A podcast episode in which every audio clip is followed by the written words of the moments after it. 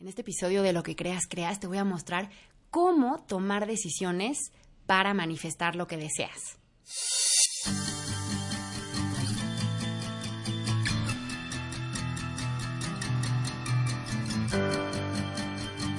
Querida y querido, bienvenidos a un episodio más de Lo que creas, creas. Yo soy Andrea de la Mora, fundadora de Coaching Angelical. El día de hoy te voy a contar cómo tomar decisiones cuando estás manifestando. Y la verdad es que este proceso te va a ayudar no solo a tomar decisiones para manifestar, sino a cualquier proceso de decisión en tu vida vas a poder implementar estos pasos que te voy a contar en este momento. Creo que lo más importante al tomar decisiones es entrar en contacto contigo, reconocer qué dice tu intuición, qué dice tu corazón, porque en el fondo siempre que vamos a tomar una decisión, me parece que ya sabemos cuál es la correcta. Y de pronto nos cuesta trabajo confiar en que esa sea eh, la dirección correcta o a veces no nos damos el crédito o no nos atrevemos a reconocer que ya lo sabíamos y queremos como comprobar, ¿no? Entonces, paso número uno, date espacios de entrar en contacto contigo y con tu intuición. Arcángel Raciel es el especialista en intuición. Entonces puedes invitar su ayuda a tu vida y decirle, ayúdame a reconocer mi intuición y a confiar en ella. Amplía mi visión. Y recuerda que la intuición se da a través de lo que ves, lo que escuchas, lo que sientes y lo que piensas, que sea recurrente, conciso y amoroso. Si cumple esas tres características es tu intuición y no tu mente inventándose cosas.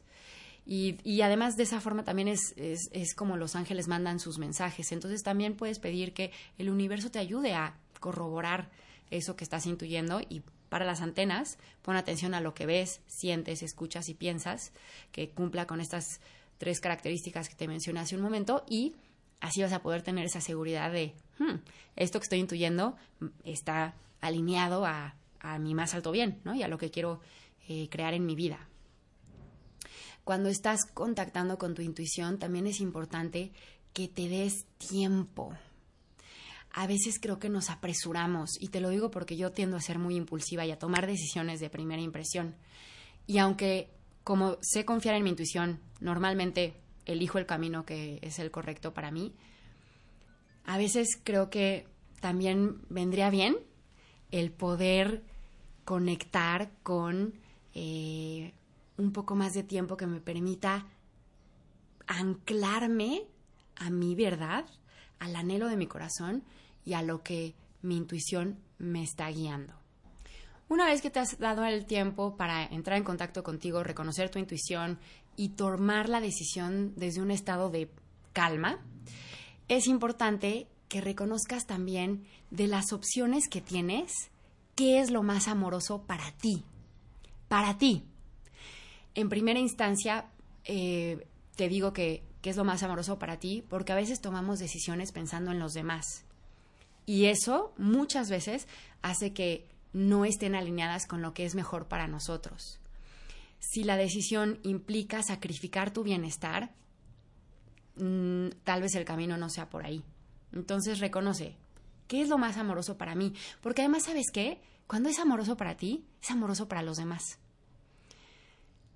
Si te das cuenta que esto que estás eligiendo, este escenario de las opciones que tienes, no es amoroso, que hace que no te pongas en tu lista de prioridades o que tengas que sacrificar tu bienestar, empieza a descartar esa posibilidad y conecta con los otros escenarios y reconoce, ok, de estos, este es el más amoroso para mí. Y el siguiente paso está muy conectado con esto. ¿Cuál de estas opciones me da más paz? ¿Cuál me hace sentir más paz?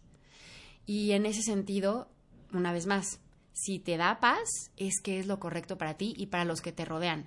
Porque cuando algo implica conflicto, algo implica eh, pisotear o abusar de alguien, cuando alguna situación o decisión implica estar mejor tú a costa de alguien más, no te va a traer paz. Entonces, si te da paz, si es amoroso para ti, es amoroso para la comunidad.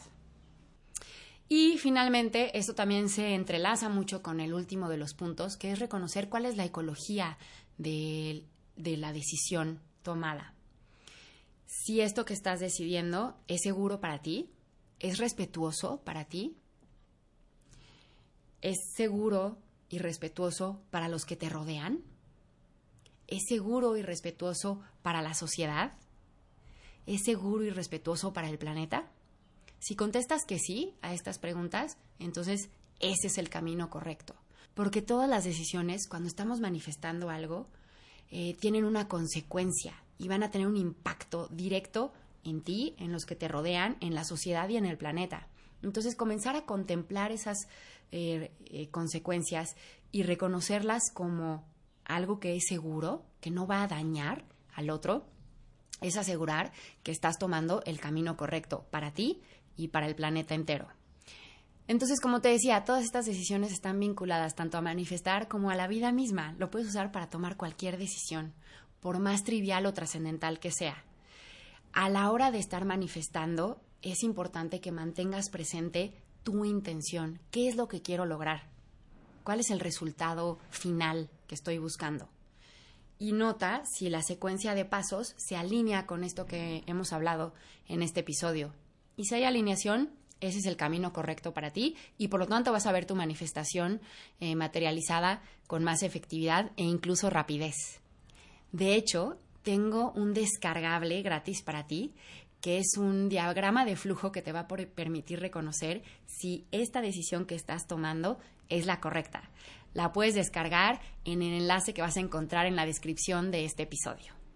Pues espero que te dé mucha luz y que esto te sirva eh, para empezar a implementarlo en tu vida y tomar decisiones más asertivas.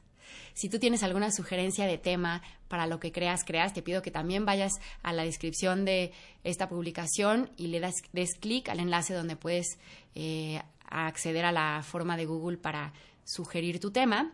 Y si sabes de alguien que sepas que se puede beneficiar, por favor, compártele este episodio. Si no estás suscrita o suscrito, por favor, únete a la comunidad y califícalo para que el mensaje llegue cada vez más lejos. Me despido recordándote que tú eres luz, eres amor, eres abundancia. Así que elige experimentarla en todas las áreas de tu vida. Te mando un abrazo con todo mi cariño. Namaste.